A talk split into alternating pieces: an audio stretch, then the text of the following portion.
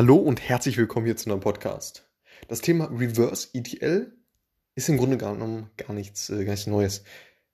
Das, was neu ist, ist, dass es eben sehr gute Software gibt, wie Census, Rudderstack ähm, und ähm, ja, gibt es wahrscheinlich noch äh, verschiedene andere.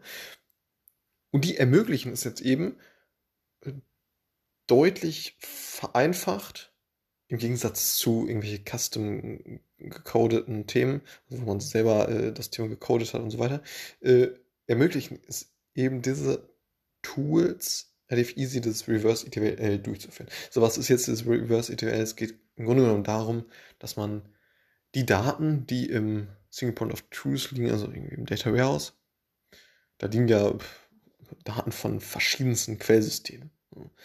Da können Daten drin liegen, die, die kommen ursprünglich vom Tracking-Tool, die kommen vom CRM, kommen äh, äh vom, von, von Salesforce äh, und so weiter, von anderen Quellsystemen. Die liegen alle da drin.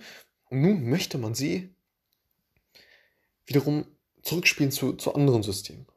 Vielleicht wieder zurück, äh, angereichert mit anderen Daten zu Salesforce, äh, ne, zum, zu, zum Slack-Channel und so weiter.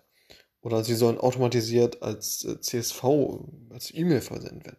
So und das ist, das ist eben dieser, dieser Prozess hinten raus, äh, äh, Operational Analytics, dass man eben die Daten, die bereits im Data Warehouse liegen,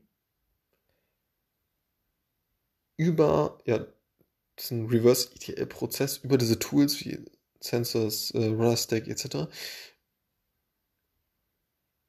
verwendet und eben zu anderen äh, Systemen hinsendet. So. Und äh, transferiert. So. Um diese dann letztendlich äh, ja, weiter, weiter zu verwenden. So.